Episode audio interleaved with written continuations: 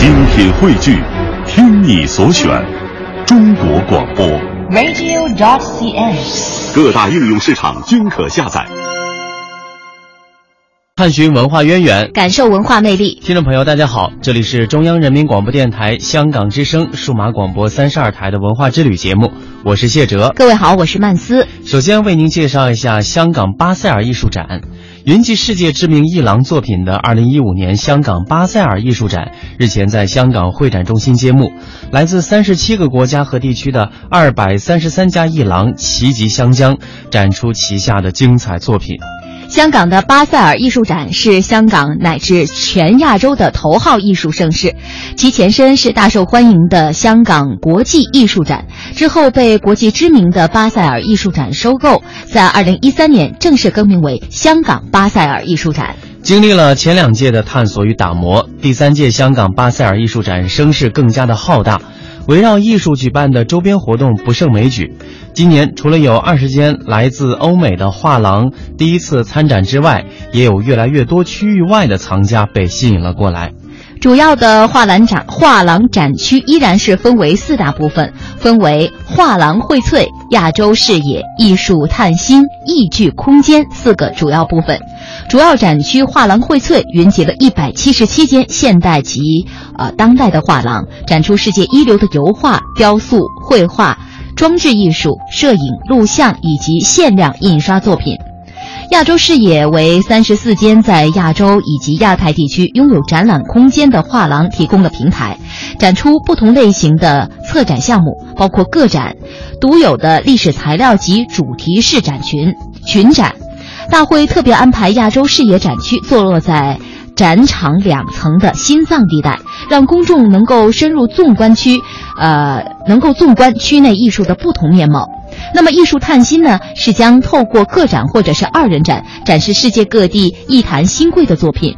展区内共有二十个画廊参展，其中六间是首度参与香港巴塞尔艺术展的。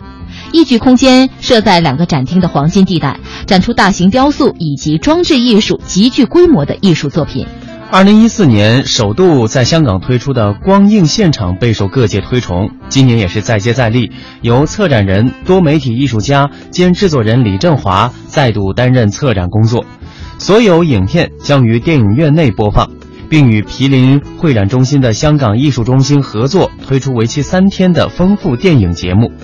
今年进入第三届的香港巴塞尔艺术展，较往年呢有一个很大的变化。就是展览的时间从之前的五月提前到了三月，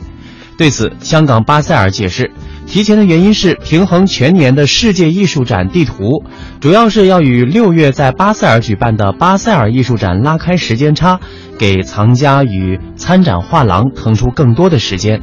巴塞尔艺术展的总监斯皮尔格雷尔表示，以前呢，香港巴塞尔艺术展五月份举办，六月份呢就是巴塞尔的艺术展，所以藏家们要在香港和巴塞尔之间做出选择。现在这些藏家可以先来香港，六月再去巴塞尔。据他透露，今年很多的重要藏家来自西方和中亚，而且是第一次来到香港巴塞尔。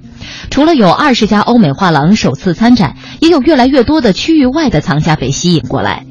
一家参展画廊的负责人表示，以往参与香港展会的藏家以亚洲藏家为主，而随着香港巴塞尔影响力的提升，开始有着更多的欧美藏家被吸引过来，因为他们能在这里感受到一个新的市场中心的建立和变化。香港巴塞尔渐成为西方收藏家甚至策展人发掘不知名艺术家的好地方。对此呢，业内人士分析认为，这主要是归因于亚洲艺术的大规模崛起和香港巴塞尔的国际化视野。巴塞尔艺术展亚洲总监黄雅君在接受媒体采访时表示，亚洲的艺术生态正在以极快的速度发展着，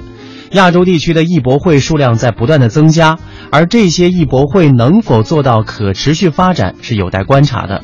香港巴塞尔艺术展的独特性在于，它是国际艺术团体内部的交汇点，将东西方的画廊、还有艺术家以及收藏家汇聚到了一起。希望香港巴塞尔不仅能够在亚洲与其他地区之间建立桥梁，更能够成为亚洲内部的纽带。但是国际化的思路发展也让香港巴塞尔受到了诟病，因为没有给予香港本土画廊和艺术家足够的空间。